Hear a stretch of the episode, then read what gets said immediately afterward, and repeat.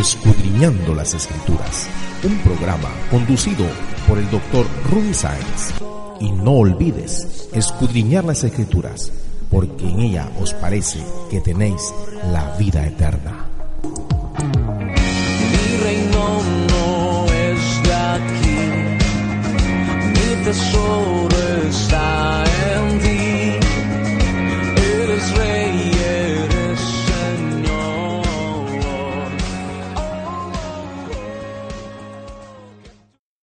Hola, ¿qué tal amigos? Estamos en un capítulo más de Escudriñando las Escrituras. Hoy día ya vamos a hacer el capítulo 159 de este programa que comenzó hace unos cuatro años. Todos estos programas están disponibles en la página web www.programacristiano.com y ahí usted se puede suscribir y recibir gratis todos estos programas, por supuesto, como debe ser, y va a recibir una notificación cada vez que subamos un nuevo programa si se suscribe al canal. Hoy día estamos con el capítulo 10 de esta nueva serie que se llama ¿Quién como Jesús? cuyo objetivo es mostrarle a los cristianos que todo estaba profetizado con respecto a Jesús, con respecto al Mesías y que todo lo que estaba profetizado y que debía cumplirse en la primera venida del Mesías se cumplió en Jesús y que no hay ningún otro camino que pueda llevar al Padre. Solamente Jesús abrió ese camino que nos permite llegar al Padre. Y nadie más, ningún otro líder religioso en el mundo puede decir que existe una recopilación de libros que hablan de él antes de su nacimiento, 400, 500, 1000 o 2000 años atrás, antes que él naciese. Nadie puede decir sino solo Jesús, el único en la historia de la humanidad que realmente puede decir que habían más de 300 profecías que hablaban de él por diferentes autores que, inspirados por supuesto por Dios, pudieron hablar detalles con respecto a su vida, obra, muerte y resurrección y segunda venida. Hoy día vamos a seguir entonces revisando algunas profecías, vamos a revisar básicamente ocho ideas y la idea es que usted fortalezca su fe, aumente su conocimiento en la palabra de Dios, para que así le sirva al Señor lleno de gozo, de paz, porque ha encontrado el camino correcto, porque está en el camino correcto, y además es necesario que escudriñe las escrituras para que así realmente pueda tener convicción usted y además transmitir esa convicción a otros, predicar el Evangelio a otros. El capítulo de hoy lleva por título Otras profecías del Mesías cumplidas en Jesús. La primera profecía que vamos a revisar hablaba de que el Mesías sería de bendición para todas las naciones. Este Mesías profetizado a Abraham, la simiente de Abraham, sería en un futuro el heredero de Abraham, pero a su vez el heredero de las promesas, y esa promesa principal era que él sería de bendición a todas las naciones y a todas las familias de la tierra. Unos dos mil años antes que se cumpliera esta profecía, fue dada a Abraham. Dios habló a Abraham y le dijo ahí en Génesis, en varios capítulos del Génesis aparece esta promesa. En el capítulo 22, versículo 18, dice, en tu simiente serán benditas todas las naciones de la tierra, por cuanto obedeciste a mi voz. Mira qué interesante ser obediente a Dios, cómo viene la bendición. Y vaya que fue obediente a Abraham al salir de su tierra y su parentela y, e ir al lugar donde Dios le llamó. Y también en Génesis 12.3 habla lo mismo, dice, y serán benditas en ti todas las familias de la tierra. Es decir, hermano, que tu familia es bendecida cuando Jesucristo entra a tu hogar y el Evangelio entra a tu forma de ser y tú le sirves y tú vives la vida en familia ahora, de acuerdo a la voluntad de Dios, bajo la dirección del Espíritu Santo y del Evangelio de nuestro Señor Jesucristo. Y en Génesis 26, 4 también dice, y todas las naciones de la tierra serán benditas en tu simiente. Y es verdad, los diferentes países y pueblos son bendecidos cuando reciben la palabra de Dios y esta palabra de Dios la hacen vida en ellos y esto transforma su cultura, transforma su vida y reciben bendición por ello. Y cuando los pueblos, al contrario, se alejan de la palabra de Dios y cada pueblo quiere hacer lo que le parece mejor, alejado de Dios, los resultados son evidentes, aumento de la delincuencia, de las drogas, de todo tipo de perversiones a todo nivel y el resultado, por supuesto, es malo. Ahora, con respecto al reinado de un rey justo, David también profetiza unos mil años antes de Cristo. En el Salmo 72, de los versículos 17 al 19, dice, será su nombre para siempre, se perpetuará su nombre mientras dure el sol. Benditas serán en él todas las naciones lo llamarán bienaventurado. Bendito Jehová Dios, el Dios de Israel, el único que hace maravillas. Bendito su nombre, glorioso para siempre. Y toda la tierra sea llena de su gloria. Amén y amén. Y esto que profetiza David en el Salmo 72 es la prolongación de esa profecía dada mil años antes que esta otra profecía dada por David. Y es que en el Mesías serían benditas todas las naciones, lo llamarían bienaventurado, el único que hace maravillas y su glorioso nombre sería bendito para siempre. En Gálatas capítulo 3 versículo 16 vemos como el apóstol inspirado por el Espíritu Santo de Dios dice, ahora bien, a Abraham fueron hechas las promesas y a su simiente. No dice y a las simientes como si hablase de muchos, sino como de uno. Y a tu simiente, la cual es Cristo.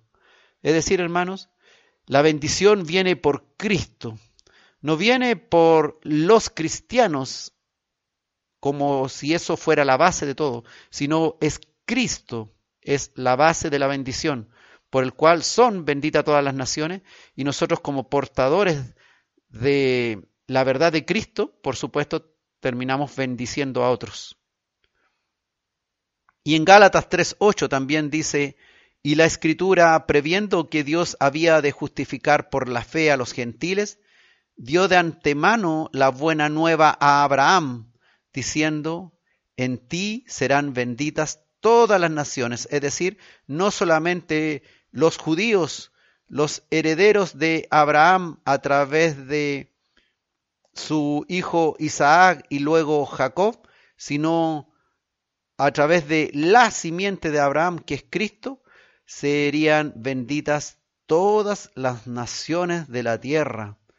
Y a Abraham fue dado esta profecía, un adelanto, veinte siglos antes que se cumpliese. ¿Quién otro como Jesús? ¿Quién como Jesús puede decir semejante cosa? Que había una promesa que estaba dicha dos mil años antes de su nacimiento. Este es el Dios al cual tú puedes adorar y servir. Servir en tu lugar donde estés, en cama, postrado, caminando, viviendo tu vida, viajando en el auto, yendo de aquí para allá, al colegio, a la universidad o al trabajo. Es este Dios que puede bendecir tu casa cuando tú te haces obediente a Él y realmente transformas tu vida y ya no eres el mismo. Y esa transformación no la haces tú, sino la hace el Espíritu de Dios en ti, quien va ahora ordenando tu vida, guiándote, ese Espíritu de Cristo que permanece en nosotros y que permite que también nosotros estemos en Él. Gloria a Dios porque ha cumplido su promesa en la simiente de Abraham han sido benditas todas las naciones y todas las familias de la tierra, y también tu casa hoy puede ser bendecida por este mismo Mesías, Jesús, y nadie más que Él puede provocar esa bendición maravillosa en tu vida.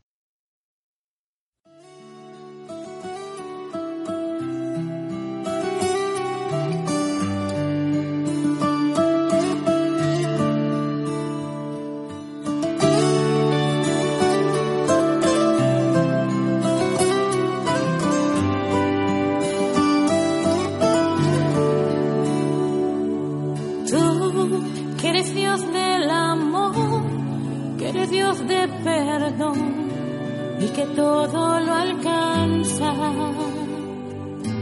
Tú, que eres Dios de poder, hoy te pido con fe, bendice mi casa.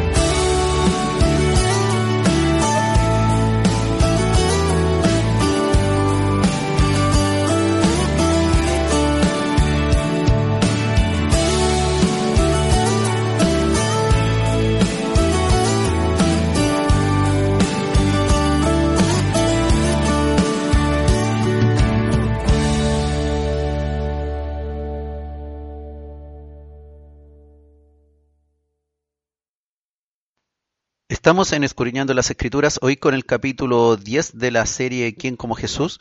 titulado Otras profecías del Mesías cumplidas en Jesús.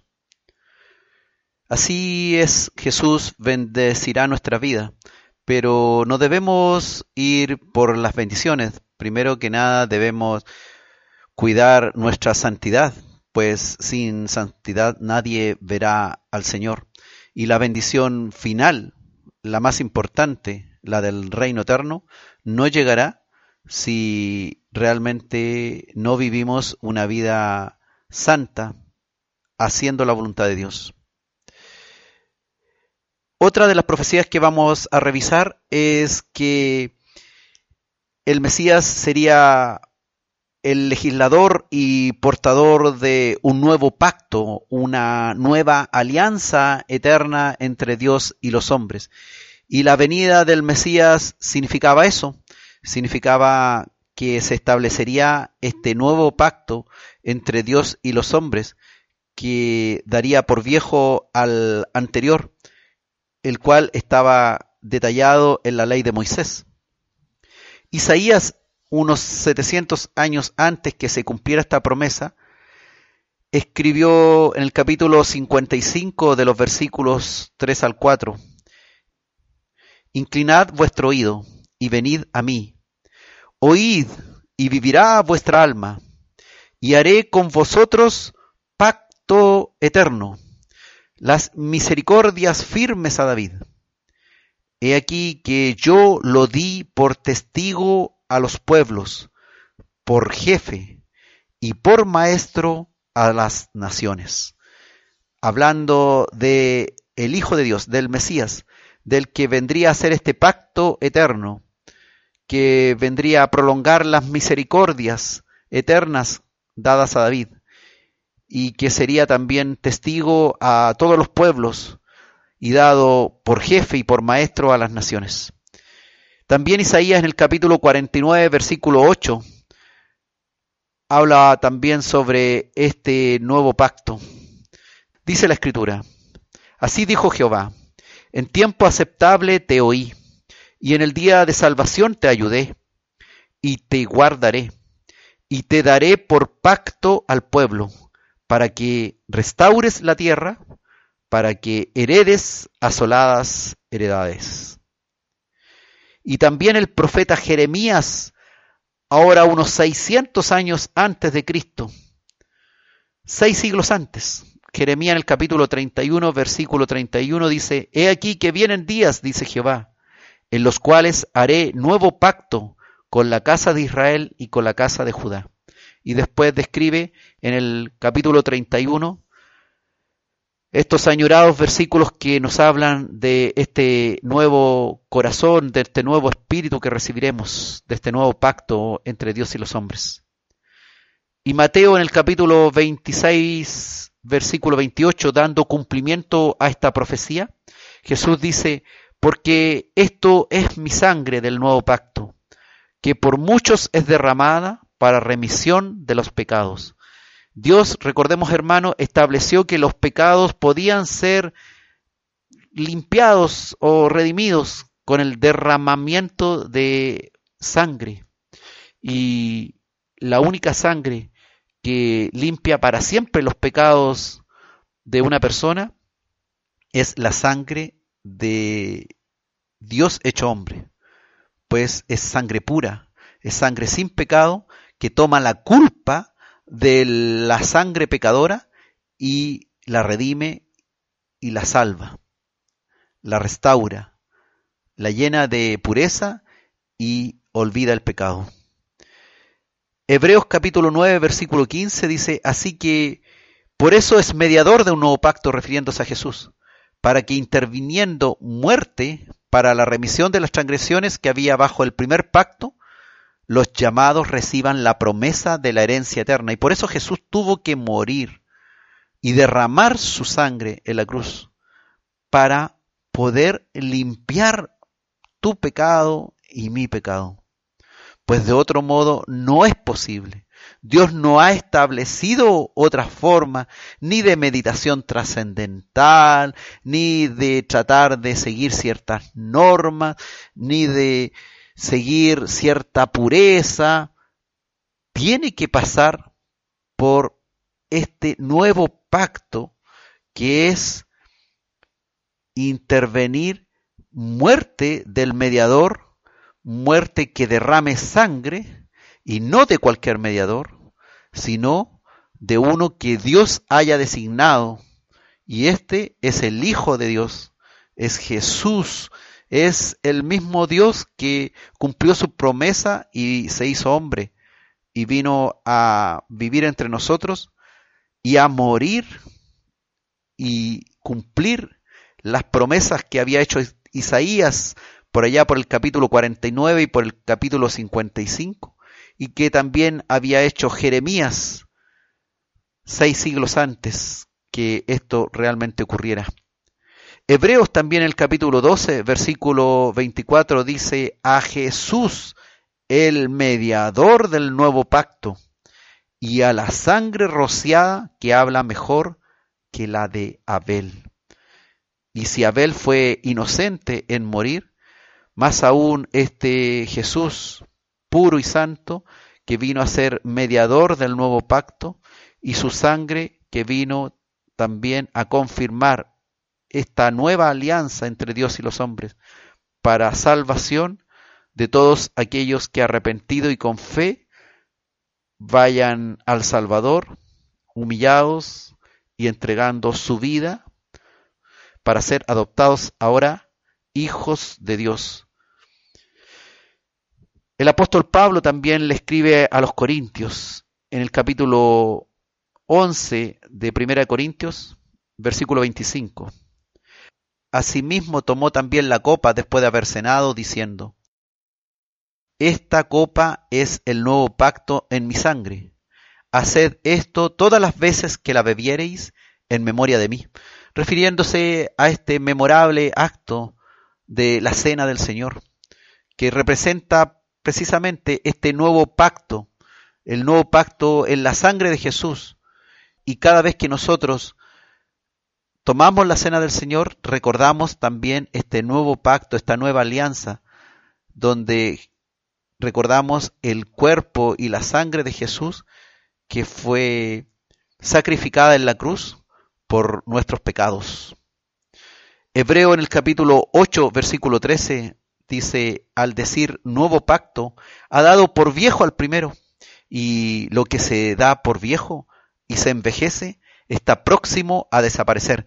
Por eso que nosotros debemos basar nuestra enseñanza y todo lo que nosotros hacemos en el Evangelio en, el Nuevo Testamento.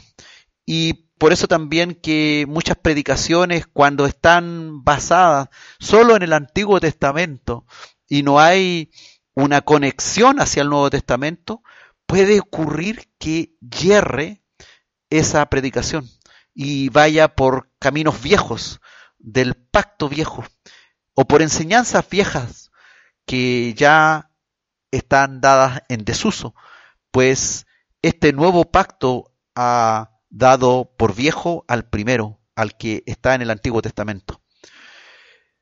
No te dejes engañar entonces.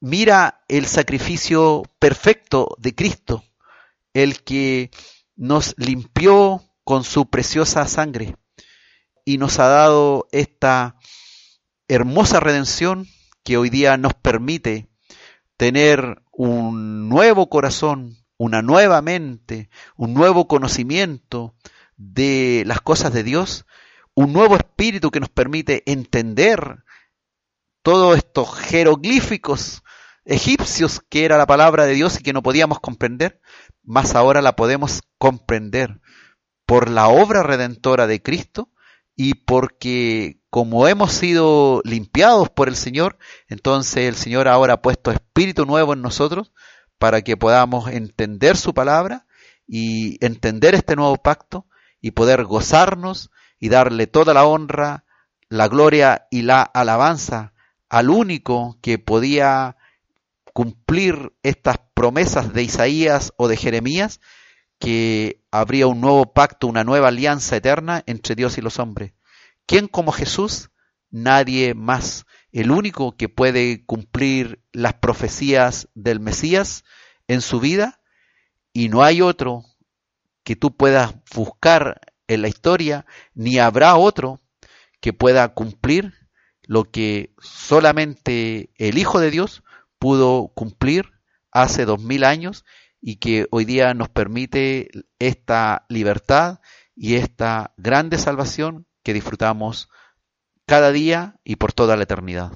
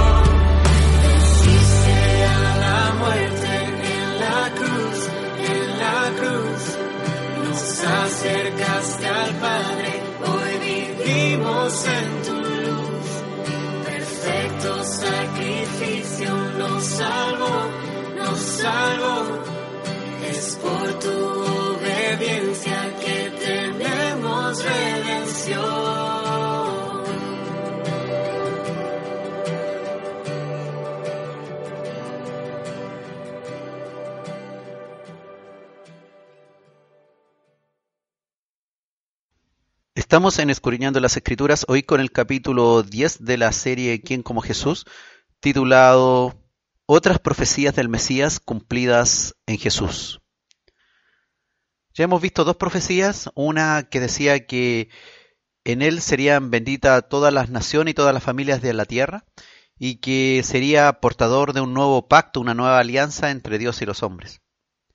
También el profeta Zacarías, unos 500 años antes de Cristo, nos menciona de una profecía que nos indica que el Mesías cumpliría una labor de servicio, de servir a otros seres humanos. No solamente el Mesías es el siervo de Jehová que vino a ser obediente al Padre Celestial, siendo su siervo, sino que además esa obediencia se traduciría en el servicio a los demás, a los otros seres humanos, a los que vino a salvar. El profeta Zacarías, decíamos en el capítulo 3, versículo 8, dice, Escucha pues ahora, Josué, sumo sacerdote, tú y tus amigos que se sientan delante de ti, porque son varones simbólicos. He aquí yo traigo a mi siervo el renuevo. Y también Isaías en el capítulo 53, versículo 11, unos 700 años antes de Cristo, decía la palabra, verá el fruto de la aflicción de su alma y quedará satisfecho. Por su conocimiento justificará mi siervo justo a muchos y llevará las iniquidades de ellos. ¿Y cómo alguien puede llevar los pecados de otros sino sirviendo a esos que les está llevando la carga que ellos debieran llevar? Y también Isaías en el capítulo 42, versículo 1, dice, He aquí mi siervo, yo le sostendré, mi escogido en quien mi alma tiene contentamiento. He puesto sobre él mi espíritu, él traerá justicia a las naciones. Y esa justicia también pasa por el servicio. Y eso es precisamente lo que vino a hacer Jesús. Jesús no vino ni siquiera a nacer en un hogar real, sino que vino a nacer en un pesebre, a tener una vida de carpintero, de hijo de carpintero, y después saltar a la fama con sus milagros, pero no para hacerse rey ni venir a imponer su corona, sino haciéndose manso, humilde, pobre, no teniendo un lugar donde recostar la cabeza, y anduvo a pie entre una ciudad y otra, pasando calor, pasando frío y padeciendo incluso necesidades, siendo él el rey, el todopoderoso. Pero todo lo hizo para venir a ser una ayuda a la gente que estaba sufriendo, a sanar los enfermos, a hacer milagros para ir en servicio de los demás y por supuesto también a cumplir el nuevo pacto, la nueva alianza, que era ir a la cruz para ponerse él en reemplazo de muchos, de muchos pecadores como tú o yo. Mateo en el capítulo 12, versículos 17 al 18 dice, para que se cumpliese lo dicho por el profeta Isaías cuando dijo, He aquí mi siervo a quien he escogido, mi amado en quien se agrada mi alma Pondré mi espíritu sobre él y a los gentiles anunciará juicio. Y también el Mesías, él mismo, Jesús, dijo que vino a servir. Mateo capítulo 20, versículo 28, dijo Jesús, como el Hijo del Hombre no vino para ser servido, sino para servir y para dar su vida en rescate por muchos. ¿Y qué mejor servicio que el dar la vida por otro? Jesús dijo que no había amor más grande que el que daba la vida por otro.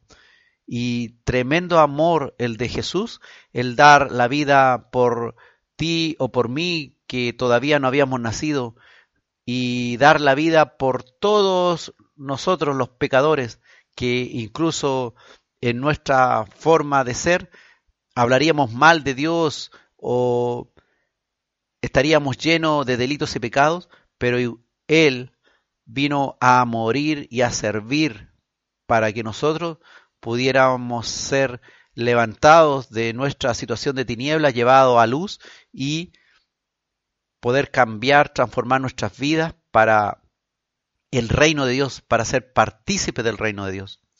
Filipenses capítulo 2 versículos 5 al 8.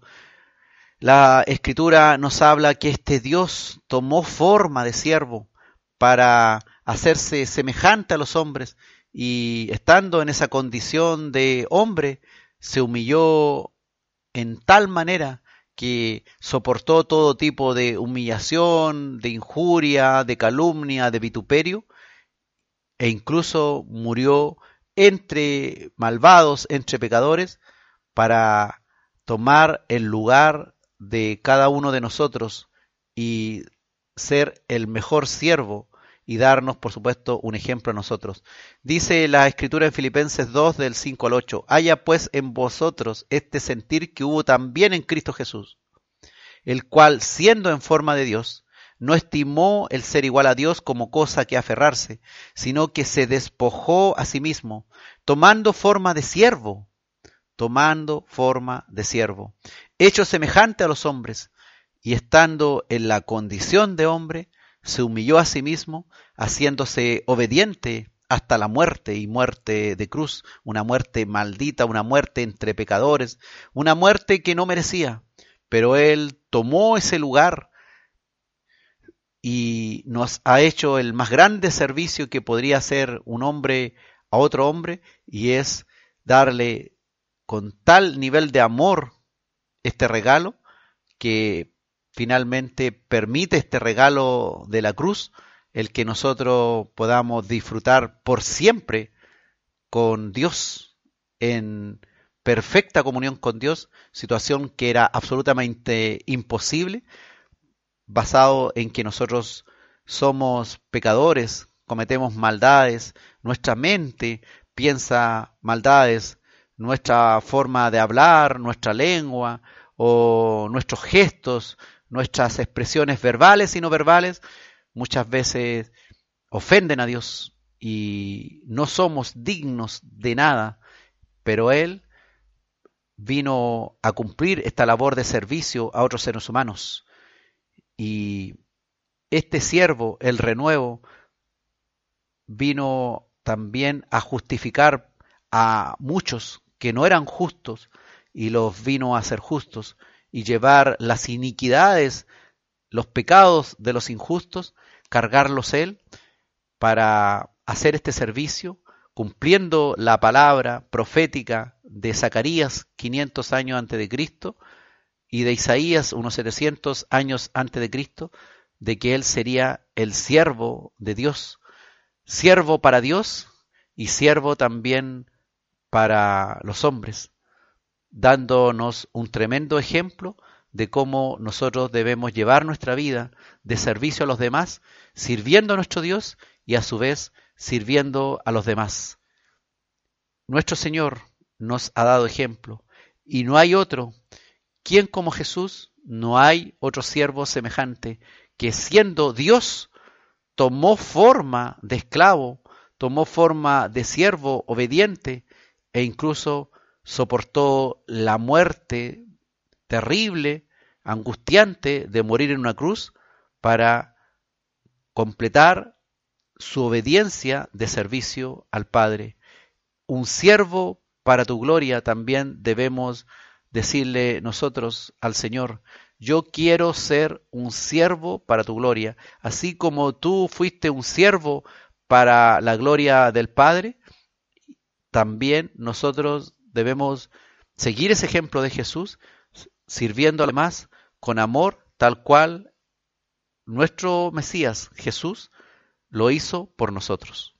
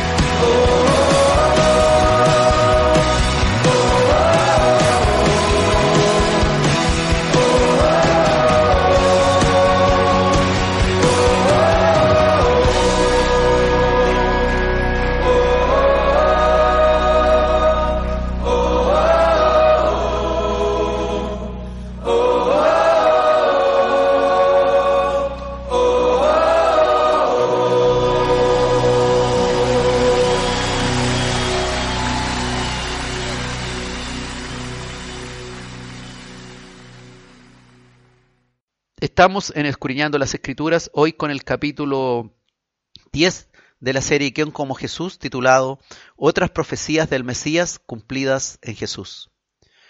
El Mesías también, este Dios hecho hombre, según la profecía, sería el gran pastor de las ovejas descarriadas.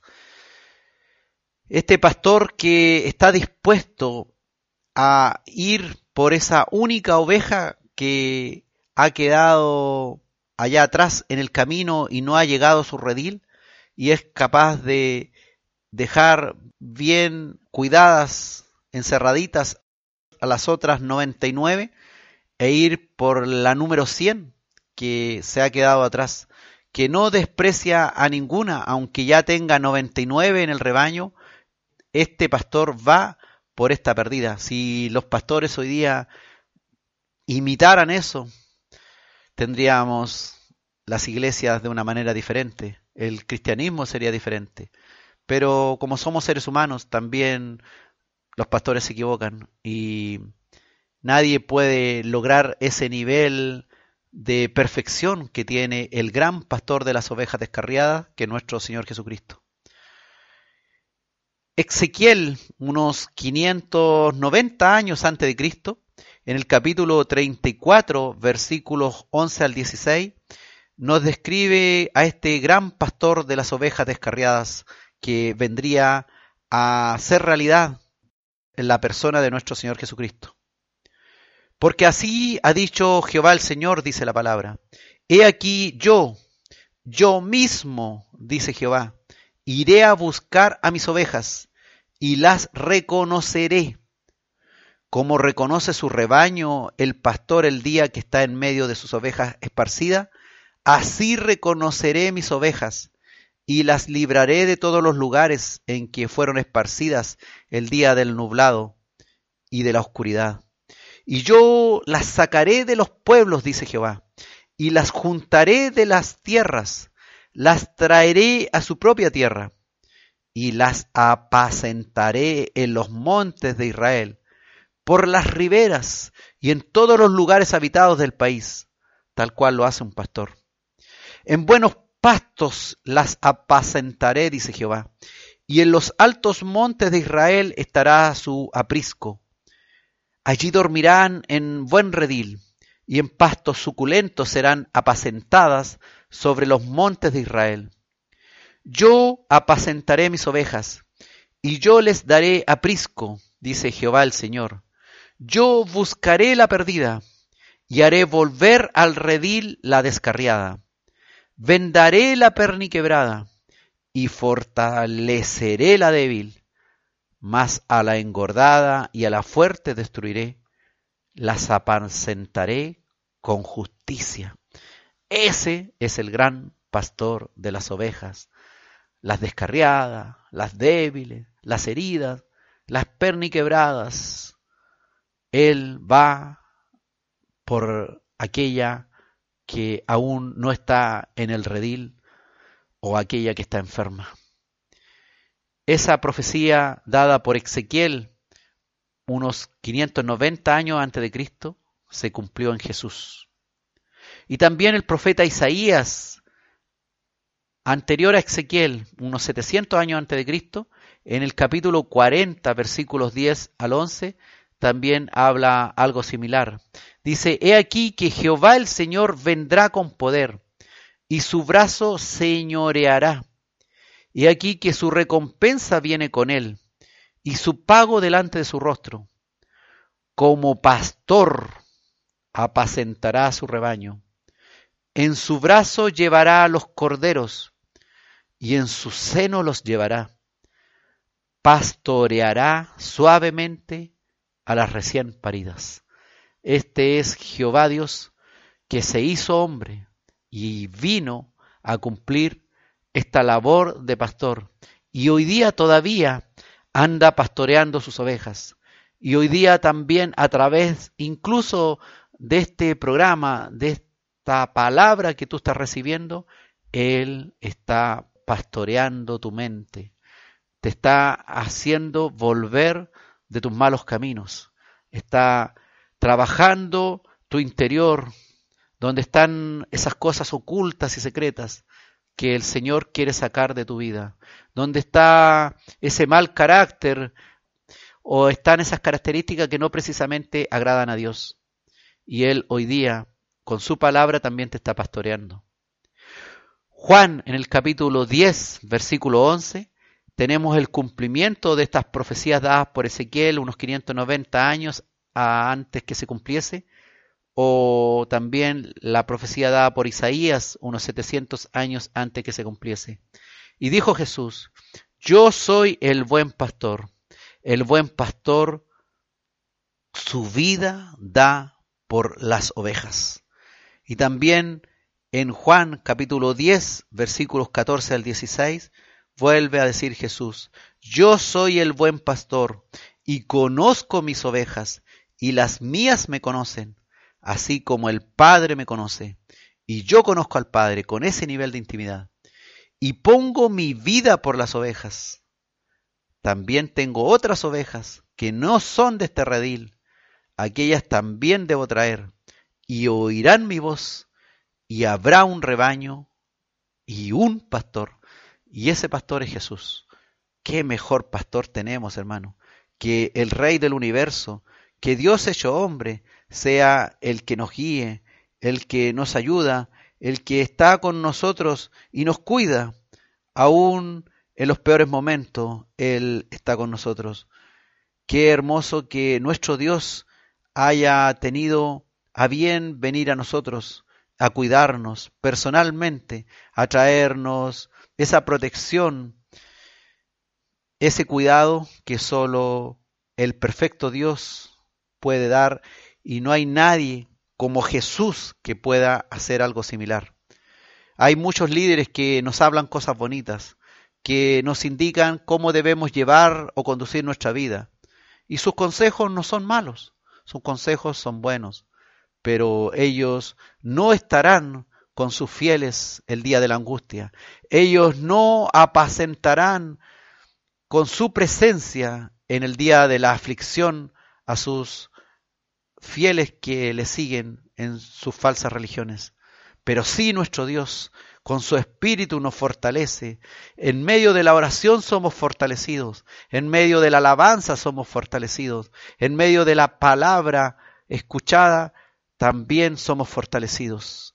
Y Dios, aún en la angustia, Él se agrada para ayudarnos y venir a pastorearnos y ser el buen pastor que su vida da por las ovejas, así como dio su vida en la cruz por estas ovejas descarriadas para que pudieran entrar limpias y puras al redil de Dios. Primera de Pedro capítulo 2 versículo 25 dice, porque vosotros erais como ovejas descarriadas, pero ahora habéis vuelto al pastor y obispo de vuestras almas. Está hablando de Jesús, nuestro pastor y obispo de nuestras almas. Y Hebreos también, capítulo 13, versículo 20, dice, y el Dios de paz, que resucitó de los muertos a nuestro Señor Jesucristo, el gran pastor de las ovejas, por la sangre del pacto eterno.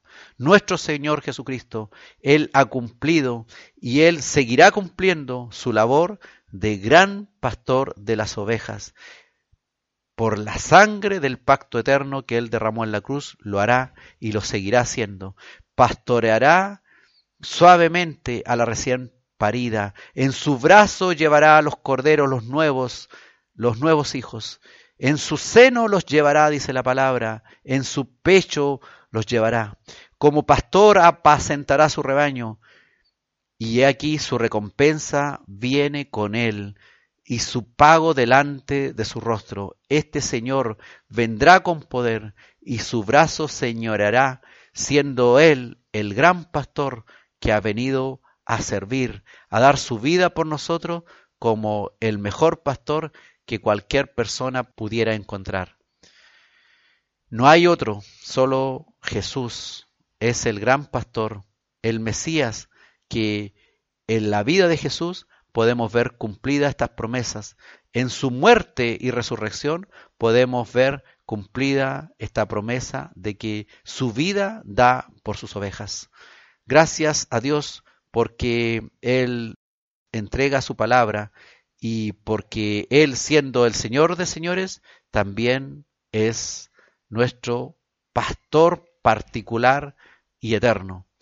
Y Él que estará con nosotros todos los días, cada día de nuestra vida, en el peor sufrimiento, en la peor angustia, Él estará para ser el consuelo que necesitamos.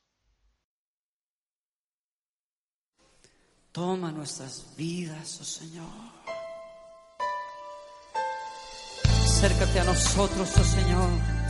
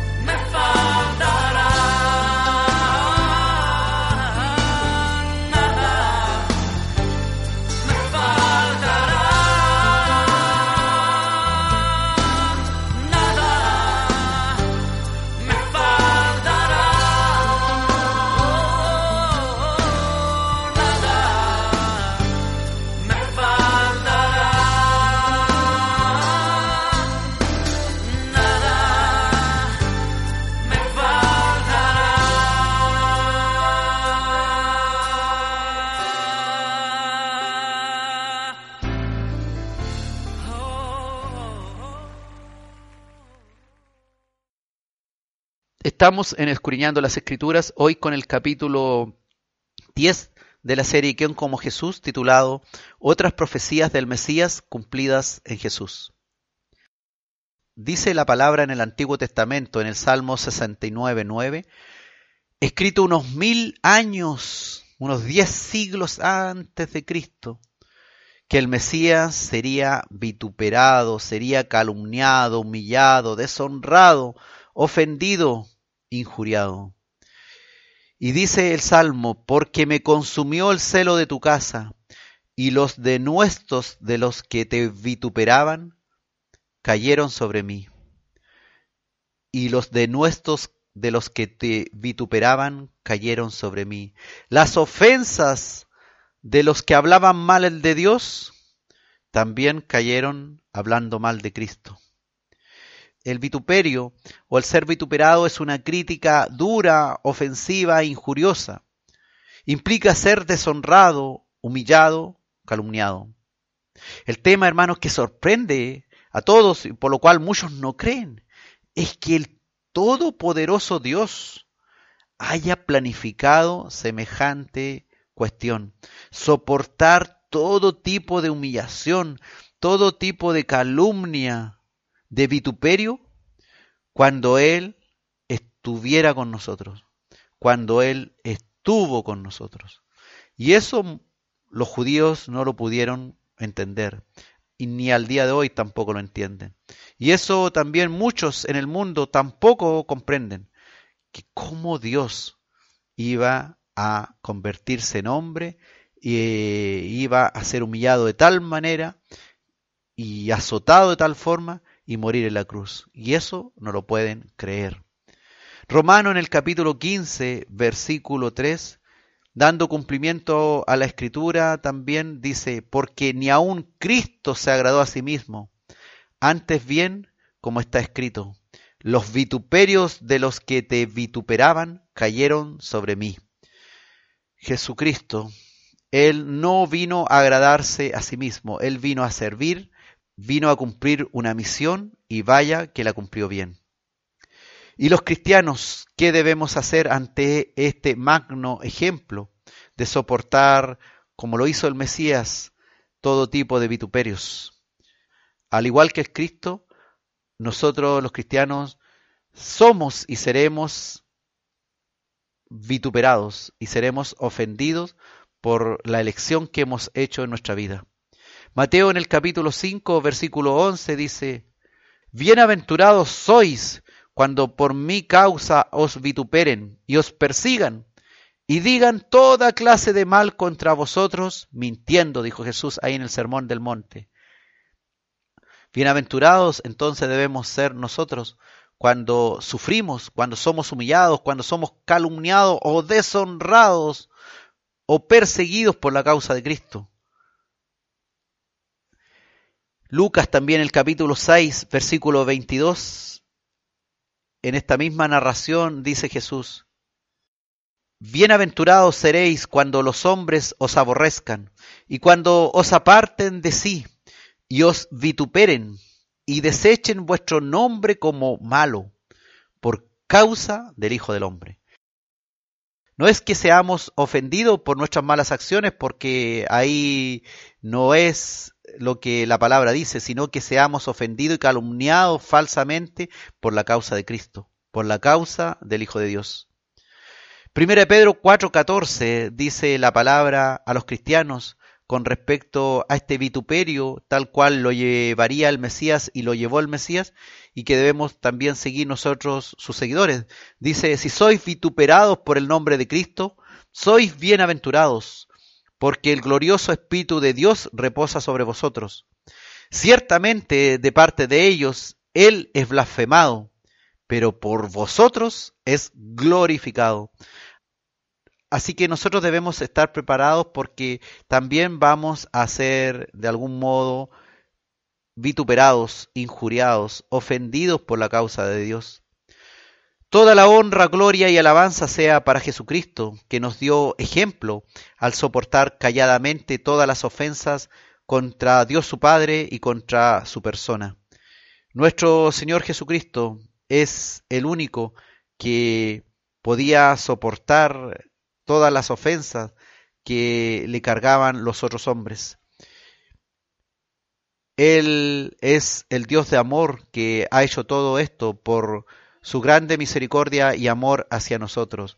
Y si en algo puedes amar a tu Dios, es que Él primero te amó a ti y soportó todo tipo de ofensas y de vituperios, porque Él tanto te amó, es porque lo hizo para el beneficio eterno tuyo. Por su puro amor, Él soportó todo tipo de humillación para que su nombre sea exaltado y de paso, por supuesto, nosotros seamos exaltados juntamente con Él.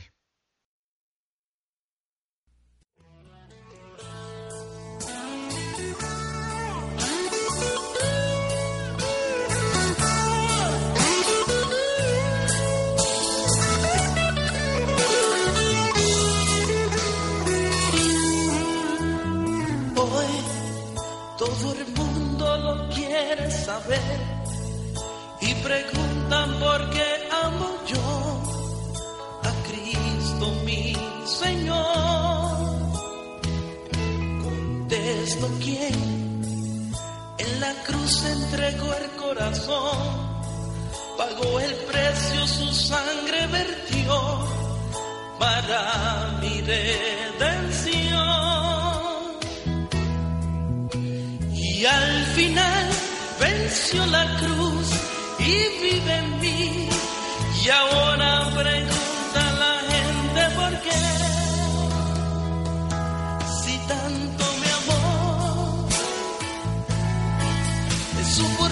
soportó aquel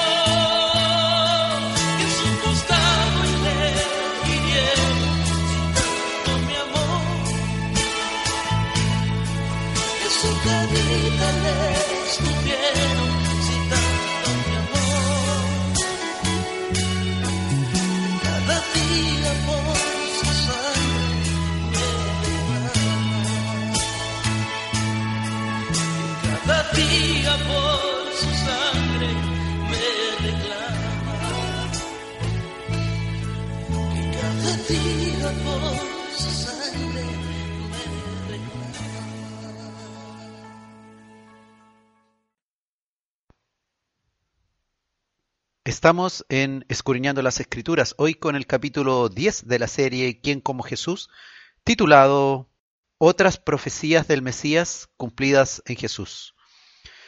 Otra de las características profetizadas que debía tener el Mesías, según la Escritura, es que el Mesías estaría libre de pecado, nunca pecaría. Y es ahí una gran limitante para los que se quieran declarar Mesías pues ya sabemos que todo hombre que no es nacido de Dios es hombre que nace en pecado. Pero el Mesías nació del Espíritu Santo, que cubrió a María, Virgen, y de allí entonces su condición especial que lo hace ser también hijo de Dios. Isaías por ahí por el año 700 antes de Cristo, en el capítulo 53, versículo 9, dice la escritura, y se dispuso con los impíos su sepultura, mas con los ricos fue en su muerte, que estas son otras profecías que más adelante veremos. Y la que nos interesa es lo que viene después, dice, aunque nunca hizo maldad, ni hubo engaño en su boca. Y nos vamos a fijar en esta parte, aunque nunca hizo maldad, ni hubo engaño en su boca. Es decir, no hubo pecado en él. Y esto como seres humanos muchas veces nos cuesta comprender y de ahí mucha herejía en contra de Jesús. Y todavía sigue el ser humano vituperando y calumniando a Jesús. Muchos han hablado con respecto a esta característica que no es verdad, pues ellos no pueden comprender que Dios se hizo hombre y que habitó entre nosotros y que vivió una vida de pureza. Ellos no han podido comprender eso, no les ha sido abierto sus ojos para que vean que Jesús es Jehová Dios hecho hombre. Dice 1 Pedro capítulo 2 versículo 22 confirmando que Jesús es el Mesías, el cual nunca hizo maldad ni hubo engaño en su boca. Dice el cual no hizo pecado ni se halló engaño en su boca, tal cual el profeta Isaías 700 años antes había anunciado esta característica que debía tener el Mesías. Recordemos, por ejemplo, que Juan que bautizaba en el Jordán en bautismo de arrepentimiento, no quería bautizar a Jesús cuando vino a las aguas, porque él se daba cuenta que Jesucristo no tenía pecado de que arrepentirse. El Espíritu Santo le daba entendimiento a Juan el Bautista de que no era necesario que él lo bautizara, sino que él mismo dijo que más bien él debía ser bautizado por Jesús. Pero Jesús le dijo que era necesario cumplir toda justicia y como él había venido a cumplir toda justicia, entonces que le bautizara en ese bautismo que hacía Juan, aunque era un bautismo de arrepentimiento, pero Jesús en el fondo viene a confirmar que Él va a tomar nuestro lugar. Y desde ya en el mismo bautismo en el Jordán, Él se pone en el lugar de el hombre común. Y Jesús como él se hizo hombre también va a vivir una vida de hombre común tal cual la vivían los otros hombres de la época.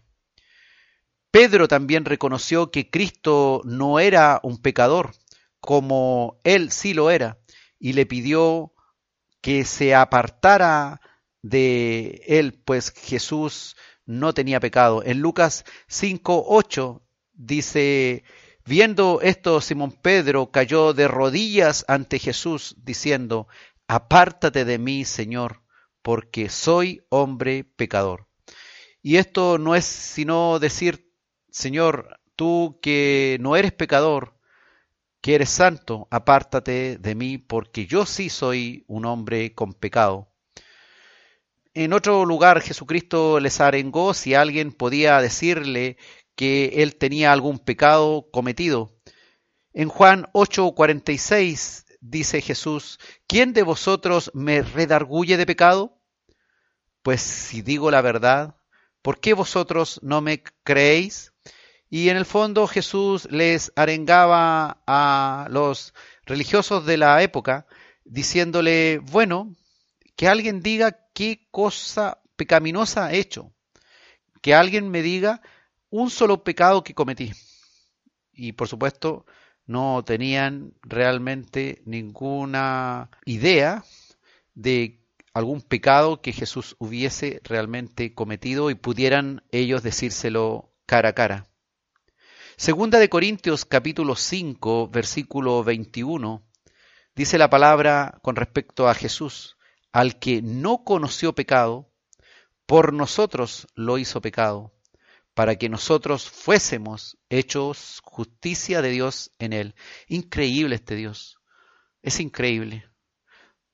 Cuando te pones a pensar qué es lo que realmente hizo Dios, realmente es incomprensible que Él, siendo santo, puro, blanco, sin mancha, Él haya venido a vivir entre nosotros.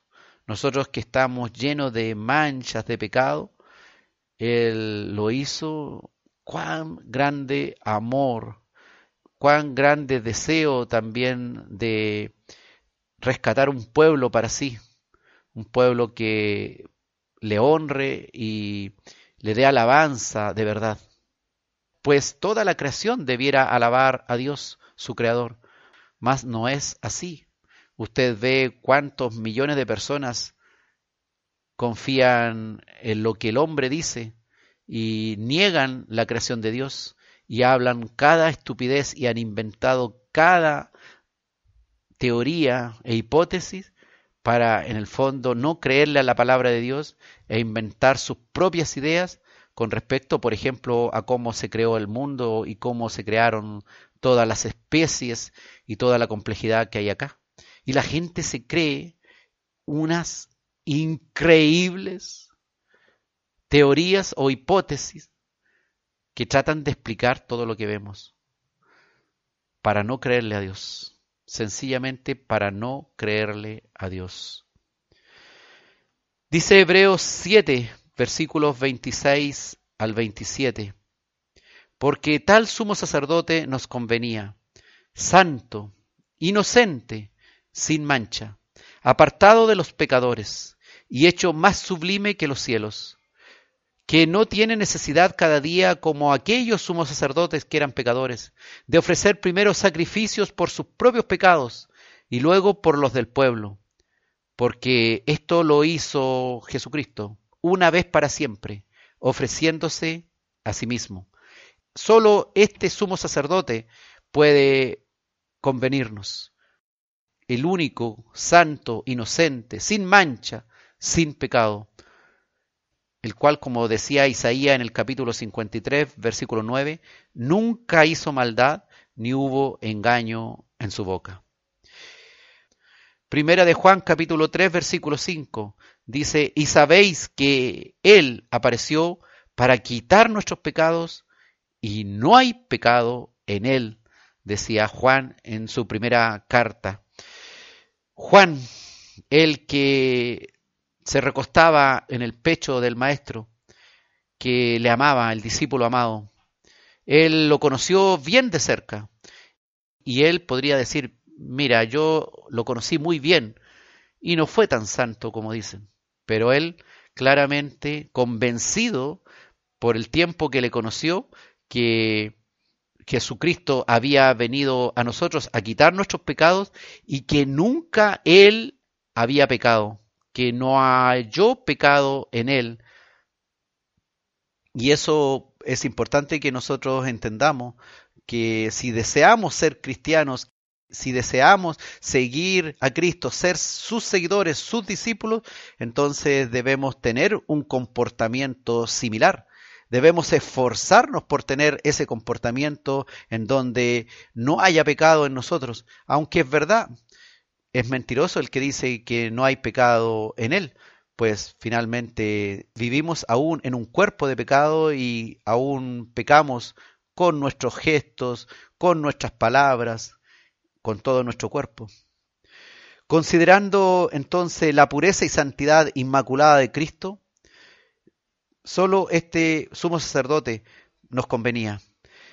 Nada entonces podía ser más contrario a él que ser hecho pecado y maldición por nosotros, y que cayeran sobre este santo e inmaculado Dios hombre, sobre él en la cruz, los reproches de Dios sobre los pecadores, y él que asumió la culpa del pecado, el justo por los injustos, siendo él libre de toda maldad en su vida, asumió la culpa y la maldición del pecado de otros y de nosotros. Gloria entonces al Santo de Israel, gloria al Hijo de David, al Mesías, al Cristo, que se hizo pecado por nosotros, que nos ha dado la limpieza que necesitamos. Nosotros que desde pequeño conocemos y practicamos el pecado y ahora ya no tan pequeños hemos sido libertados por aquel que nunca conoció maldad, como dijo el profeta Isaías 700 años antes, y que se cumplió solo en Jesús, el único que puede realmente decir que nunca hizo maldad ni hubo engaño en su boca. Otra característica más que es única de el Mesías, que nadie más la tiene. Nunca hizo maldad ni hubo engaño en su boca. Él es nuestro Dios, el Salvador, el que nos redime, el que nunca pecó, pero vino a dar su vida por los pecadores.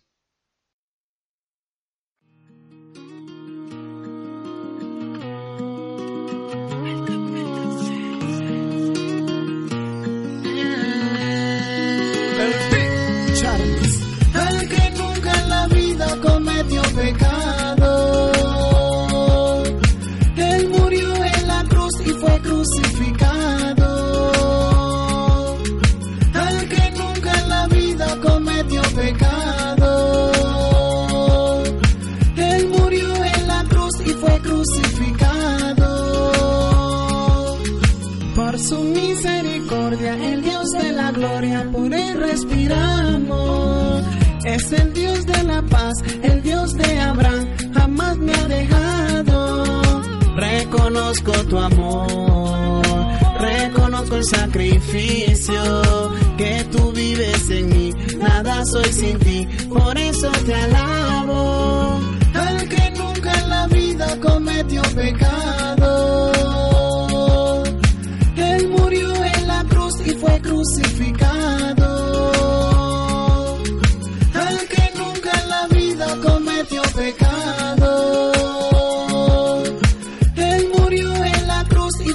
Crucificado. Una corona de espina que la sangre le corría. En su costado también le hicieron una gran herida. Por eso levanto una oración a mi Jesús, mi Salvador. Él me ha llenado de su amor y de su luz, mi buen pastor. Y hoy alabo porque Él me amó primero. Y fui comprado con la sangre del cordero. Al que nunca en la vida cometió pecado. Él murió en la cruz y fue crucificado. Al que nunca en la vida cometió pecado. Crucificado. Gálatas 2.20. Con Cristo estoy juntamente crucificado y ya no vivo yo, mas vive Cristo en mí. El Big Charles. Evolution Studio, DJB, Yalaya.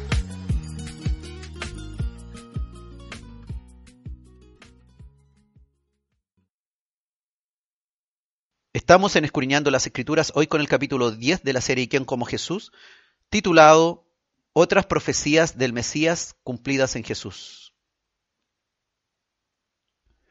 Dios prometió que quitaría el pecado de la tierra a través del Mesías. Y esto era algo que debía ocurrir.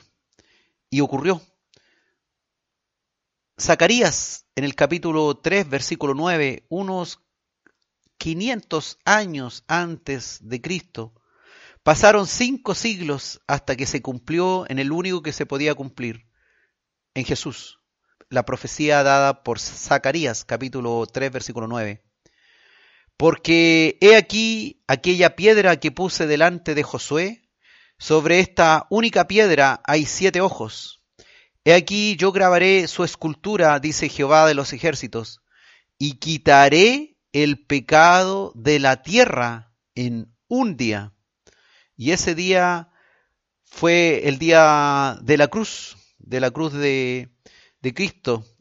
Y ese día comenzó cuando Jesús quitó el pecado que nos condenaba, que nos tenía esclavos a Él.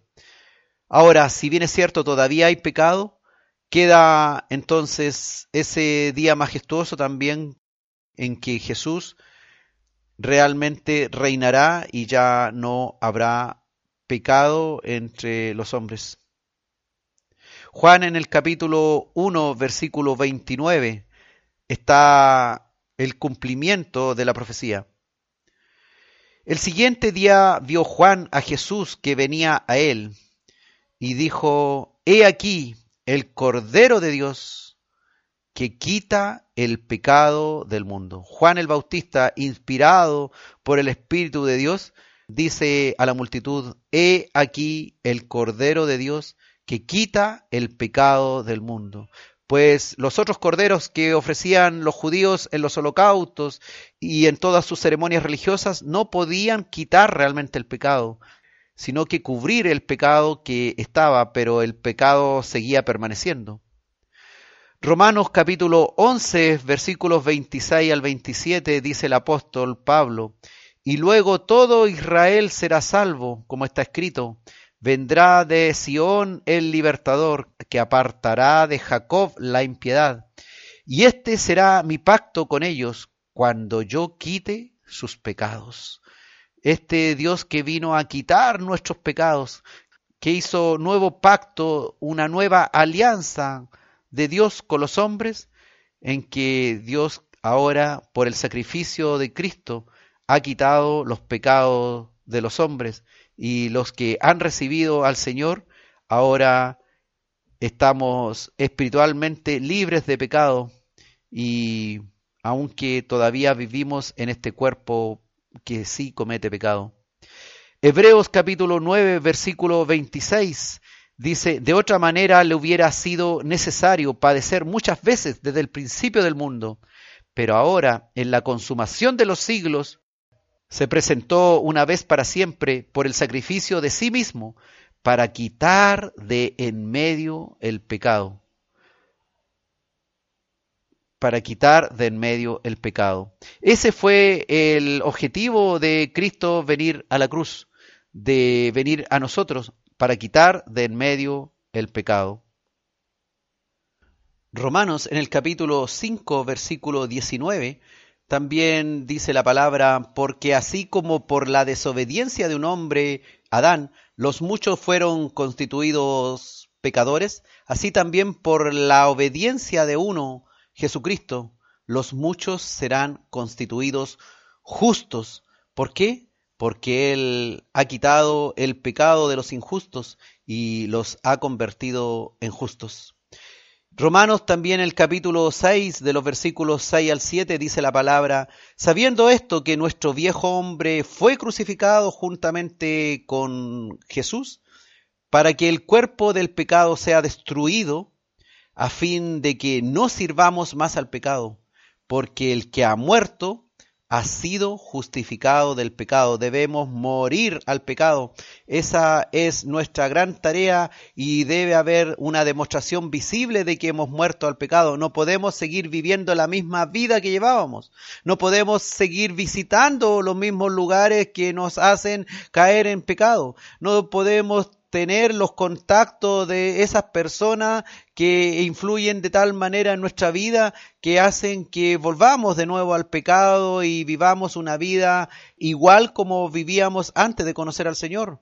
Debemos hacer algo diferente, no podemos ser una criatura vieja restaurada, sino que debemos ser una nueva criatura libre de pecado, con nuevas ideas, con las ideas que salen en la palabra de Dios de cómo debemos llevar nuestra vida.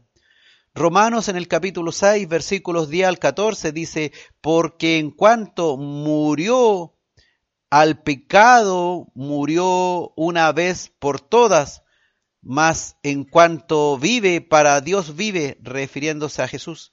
Así también vosotros consideraos muertos al pecado, pero vivos para Dios en Cristo Jesús, Señor nuestro.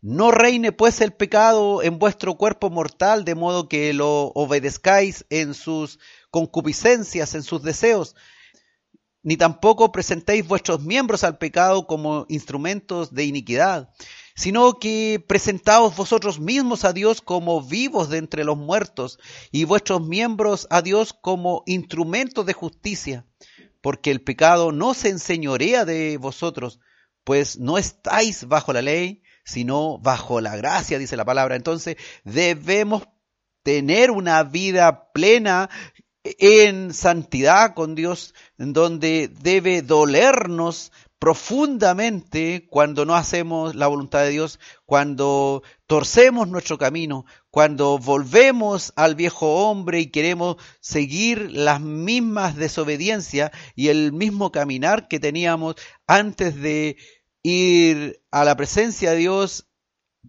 ir al bautismo de arrepentimiento, no podemos después seguir en el mismo camino pecaminoso. Romanos capítulo 6, versículos 17 y 18 dice, pero gracias a Dios que aunque erais esclavos del pecado, habéis obedecido de corazón a aquella forma de doctrina a la cual fuisteis entregados, y libertados del pecado, vinisteis a ser siervos de la justicia, libres del pecado, porque el Mesías ha quitado el pecado. Dios prometió que quitaría el pecado de la tierra a través del Mesías. Zacarías lo dice en el capítulo 3, versículo 9, y lo escribió 500 años antes que sucediera, y solo una persona, la cual Dios designó, el Hijo de Dios, se hizo hombre y vivió entre nosotros y quitó el pecado con su sacrificio en la cruz y la resurrección de entre los muertos, que significa que Dios aceptó este sacrificio y Él realmente quitó el pecado de los que eran injustos y serían ahora constituidos justos por la obediencia de aquel que fue a la cruz. Romanos capítulo 6 versículos 17 al 18 dice, pero gracias a Dios que aunque erais esclavos del pecado, habéis obedecido de corazón aquella forma de doctrina a la cual fuisteis entregados, y libertados del pecado, vinisteis a ser siervos de la justicia. Romanos también el capítulo 6, versículo 20 dice, porque cuando erais esclavos del pecado, erais libres acerca de la justicia, pero ahora que sois libres del pecado, más ahora estás bajo la justicia de Dios y los que éramos esclavos, y dice la palabra, en tiempo pasado, cuando erais esclavos del pecado. Y ahora, hermanos, aunque hayas cometido hoy día mismo un reciente pecado, la idea es que estás libre de ese pecado, estás libre del pecado como una condición natural a la cual tú servías siendo esclavo. Romanos en el capítulo 6, versículo 22 dice, Mas ahora que habéis sido libertados del pecado y hechos siervos de Dios, tenéis por vuestro fruto la santificación y como fin la vida eterna, porque no se trata solamente de no cometer pecado, no es solamente el tener la dignidad de decir yo no he cometido pecado ahora que sirvo al Señor, sino que este servicio siendo obediente a Dios va a traer una hermosa consecuencia que es nuestra continua santificación y como fin la vida eterna con Dios.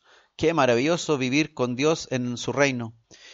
Hebreos en el capítulo 8, versículo 12 dice, porque seré propicio a sus injusticias y nunca más me acordaré de sus pecados y de sus iniquidades. Qué maravilloso que Dios diga que Él se ha olvidado de todas las cosas malas que has cometido en tu vida y que Él no te pedirá cuentas por todas las injusticias que tú has cometido a lo largo de tu vida, sino que esas cuentas, esa larga cuenta o esas muchas cuentas de pecado que tú tenías en tu vida, Cristo la pagó en la cruz.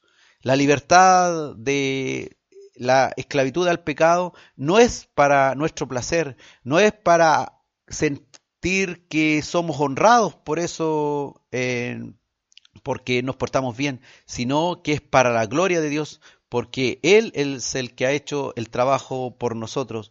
Él es nuestro Dios, nuestro maravilloso Dios, que nos ha dado esta libertad y que ha tomado nuestro lugar, tomó nuestro lugar, tomó mi lugar, tomó tu lugar, el lugar del pecador en la cruz, y Él cargó con los pecados tuyos y cargó con los pecados míos. Tenemos libertad y esa libertad del pecado la ha dado nuestro Dios, Jesucristo, en la cruz del Calvario.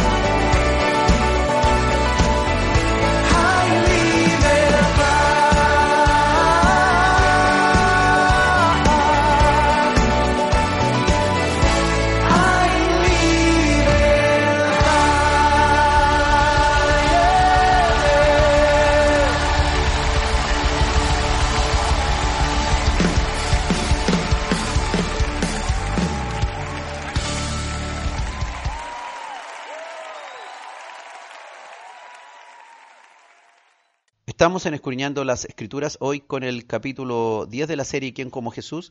titulado Otras profecías del Mesías cumplidas en Jesús. Y finalmente vamos a ver hoy día una octava característica que debía tener el Mesías. Esta característica ya la hemos mencionado recientemente. El Mesías cargaría con los pecados de la humanidad. Y claramente nadie más podía hacerlo, cargar con los pecados de toda la humanidad. Ni siquiera alguien puede cargar con su propio pecado y presentarse ante Dios y ser libre de él. Menos aún podrá otro pecador cargar con los pecados de nosotros. Aunque hable muy bonito, aunque haya escrito grandes libros, aunque tenga una gran religión que le sigue, pero si no ha venido de Dios, si no es el Hijo de Dios, si no es Jesucristo, el que abrió el camino al Padre, el que cumplió las promesas hechas 500, 700, 2000 años antes, entonces ese no puede cargar ni siquiera con su propio pecado, menos va a poder cargar con los pecados de la humanidad. Solo Dios, hecho hombre y sin pecado, podía cargar él mismo el pecado y hacernos libres y no condenarnos. Este juez que se hizo abogado, que se hizo sumo sacerdote, también se hizo cargador, el que le tocó llevar el pecado de toda la humanidad. Isaías también en este precioso capítulo 53, de los versículos 5 al 6, dice la palabra unos siete siglos antes que se cumpliese, lo siguiente. Mas él, herido, fue por nuestras rebeliones, molido por nuestros pecados. El castigo de nuestra paz fue sobre él, y por su llaga fuimos nosotros curados. Todos nosotros nos descarriamos como ovejas, cada cual se apartó por su camino. Mas Jehová cargó en él en el Mesías el pecado de todos nosotros. ¿Y quién otro que pudo llevar la carga, soportar la carga de millones de personas? Millones y millones y millones de pecados cometidos. Y solo el Cristo, el prometido, podía cargar con los pecados el que cumplió decenas de profecías que esperaban los judíos y que lamentablemente muchos todavía no creen que se cumplieron en Cristo. Dice el apóstol Pedro en 1 Pedro 2.24, quien llevó él mismo nuestros pecados en su cuerpo sobre el madero, para que nosotros, estando muertos a los pecados, vivamos a la justicia dice el apóstol refiriéndose a Jesús, y por cuya herida fuisteis sanados. Esa herida mortal que abrió su costado, pero que no fue necesario, pues ya Jesucristo había entregado su espíritu al Padre y había completado perfectamente el sacrificio de redención. Segunda de Corintios capítulo 5 versículo 21 dice, al que no conoció pecado, este hombre inmaculado, libre de maldad, por nosotros lo hizo pecado, para que nosotros fuésemos hecho justicia de Dios en él. Él cargó por nosotros el pecado de todos. Romanos capítulo 4, versículo 25, dice la palabra, el cual fue entregado por nuestras transgresiones y resucitado para nuestra justificación. No solamente Él cargó nuestros pecados y se los llevó, sino que además Él resucitó para que nosotros recibiéramos realmente la justificación ante Dios y alcanzáramos la vida eterna y vivamos ahora para la justicia. Porque si Él se hubiese muerto en la cruz y no hubiese resucitado, entonces no podríamos haber sido hechos justos y vivos para siempre en Dios, porque si el que cargó nuestros pecados se hubiese quedado en la tumba y nunca más se hubiese levantado, entonces el sacrificio no hubiese sido completo. Primera de Pedro capítulo 3 versículo 18 dice, porque también Cristo padeció una sola vez por los pecados, el justo por los injustos, para llevarnos a Dios, siendo a la verdad muerto en la carne, pero vivificado en espíritu, el justo por los injustos, el que no tuvo pecado por los pecadores, y padeció una sola vez por los pecados y nunca más. No hay entonces que revisar el pecado de nadie, no hay que hacer un estudio de los pecadores para declararlos libres, sino que ya Cristo hizo la tarea. Así que si el lugar donde te congregas dice que hay un juicio investigativo de los pecados de la humanidad, eso es falsa doctrina adventista que se enseña en aquellas iglesias. Pues Él padeció una sola vez por los pecados para llevarnos a Dios y Él fue vivificado en espíritu y siendo a la verdad muerto en la carne, pero vivificado en espíritu. Primera de Pedro también capítulo 4 versículo 1 dice, puesto que Cristo ha padecido por nosotros en la carne, vosotros también armaos del mismo pensamiento, pues quien ha padecido en la carne, terminó con el pecado, acabó con el pecado y se cumplió la palabra dicha por Isaías 700 años antes de Cristo. Jehová cargó en él el pecado de todos nosotros. Jehová que vino a nosotros y vino a salvarnos. El Mesías cargaría con los pecados de la humanidad y Jesús cumplió esa condición. Dios prometió que quitaría el pecado de la tierra y Jesús quitó el pecado de la tierra. El Mesías nunca pecaría, nunca haría maldad. Y Jesús cumplió esa condición también. El Mesías sería vituperado, calumniado, y Jesús vaya que fue vituperado. Y sus vituperios también nos sirven a nosotros como ejemplo para cuando nosotros mismos seamos vituperados. El Mesías sería el gran pastor de las ovejas descarriadas. Y claro está que cuando yo estaba descarriado, cuando tú vagabas en el mundo sin Dios, sin Jesús, Él fue en tu búsqueda y te llevó a su redil. El Mesías cumpliría una labor de servir a otros seres humanos y Jesús también cumplió esta condición. Este gran pastor de las ovejas cumplió también la labor de servir a otros seres humanos. Este siervo de Jehová también vino a servir y no a ser servido. Este que sería el portador de un nuevo pacto se cumplió en Cristo, que por su sangre hizo una nueva alianza entre Dios y los hombres, por su sacrificio en la cruz derramando su sangre. Y este Mesías, esta, esta simiente de Abraham, sería bendición para todas las naciones y para todas las familias de la tierra que le recibieran. Y claro es, así nomás es. Y este Jesús es el único que pudo cumplir todas estas condiciones. Y gloria a Dios porque Él ha llegado a nuestra vida, porque Él te ha alcanzado y Él te ha abierto una puerta para llegar a Dios. Gloria a Dios por el Cristo, el Mesías, por Jesús, nuestro Dios. ¿Quién como Jesús? No hay otro. Solo Jesús puede cumplir las profecías dadas cientos de años antes con respecto a las características que debía tener el Mesías.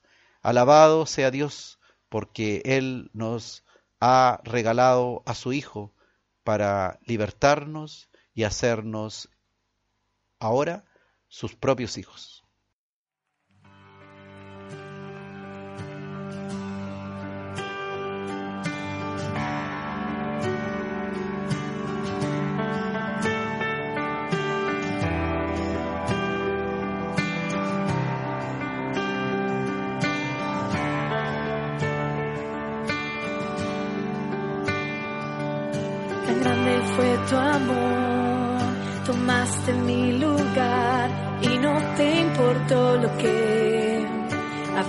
De sufrir.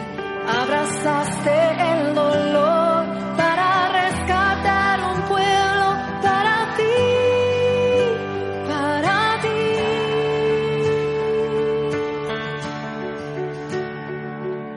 Tan grande fue tu amor, mirando mi maldad, soportaste tú mi cruz y mi humillación y cada gota de tu sangre fue el precio.